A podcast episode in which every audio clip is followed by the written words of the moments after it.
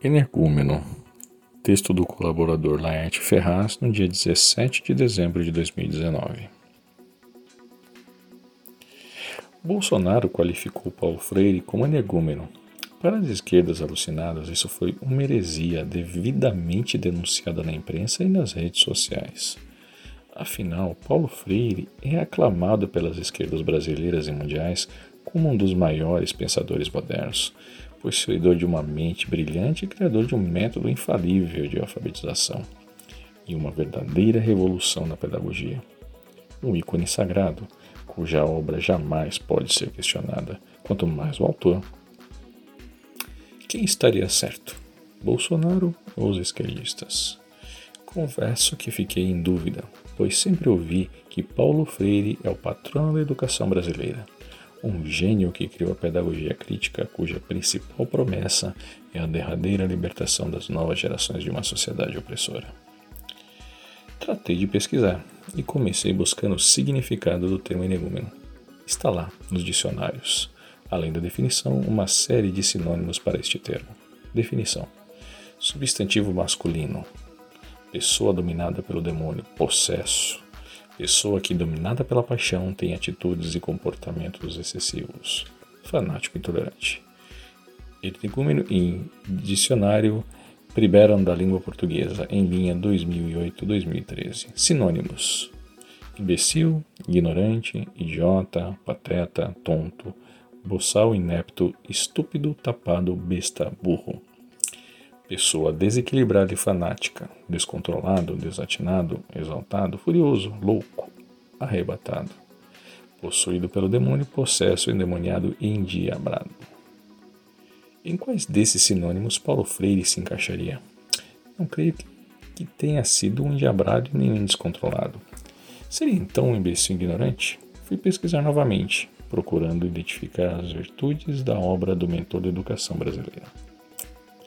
A primeira coisa que descobri é que Paulo Freire foi adepto ao marxismo e, nisso, estava alinhado ao pensamento de Theodor Adorno e Max Horkheimer, autores da teoria crítica e criadores juntamente com outros da escola de Frankfurt, responsável pelo marxismo cultural, a contracultura, inspirador do feminismo radical, da ideologia de gênero defensora do aborto, da liberação do consumo de drogas e do combate às religiões. Descobri que ele escreveu sobre a pedagogia crítica e influenciou fortemente a Henri Jouot, que definiu como uma filosofia educacional, mas como um movimento educacional guiado por paixão e princípio, para ajudar estudantes a desenvolverem uma consciência de liberdade, reconhecer tendências autoritárias e conectar o conhecimento ao poder, à habilidade de tomar atitudes construtivas. Paixão e princípio? Hum, isso pode soar para alguns, e foi assim que pareceu para mim, como um característico do fanatismo político dos marxistas e também como uma forma de exaltação do arrebatamento, certo? Nesse ponto passei a dar razão a Bolsonaro. Mas isso ainda me parecia tênue para caracterizar, Paulo Freire como energúmeno. Seria ele também um idiota, estúpido, tapado e burro? Continuei pesquisando e tive certeza que não. Explico. Paulo Freire é reconhecido pelo seu método de alfabetização de adultos amplamente explicado em A Pedagogia do Oprimido, seu livro mais famoso e que deu início à sua notoriedade como pensador. Foi então que descobri que o método de Paulo Freire foi plagiado do método do pastor protestante norte-americano Frank Laubach, desenvolvido em 1915 e implantado com sucesso nas Filipinas. Lobatei esteve no Brasil em Pernambuco em 1943, onde, no dizer do historiador Davigueiros Vieira, as cartilhas de Lobá foram copiadas pelos marxistas em Pernambuco, dando ênfase à luta de classes. O autor dessas outras cartilhas era Paulo Freire, que emprestou seu nome à nova metodologia, como se fosse de sua autoria. Como se vê, Paulo Freire não pode ser acusado de ser idiota ou burro. Aliás, ele foi esperto, pois teve certeza que a autoria do método que plagiou não seria contestada por Laubach.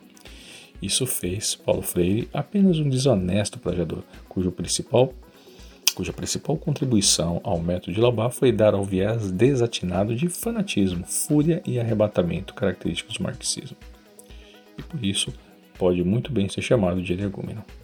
Laerte Ferraz para a Vida Desta no dia 17 de dezembro de 2019.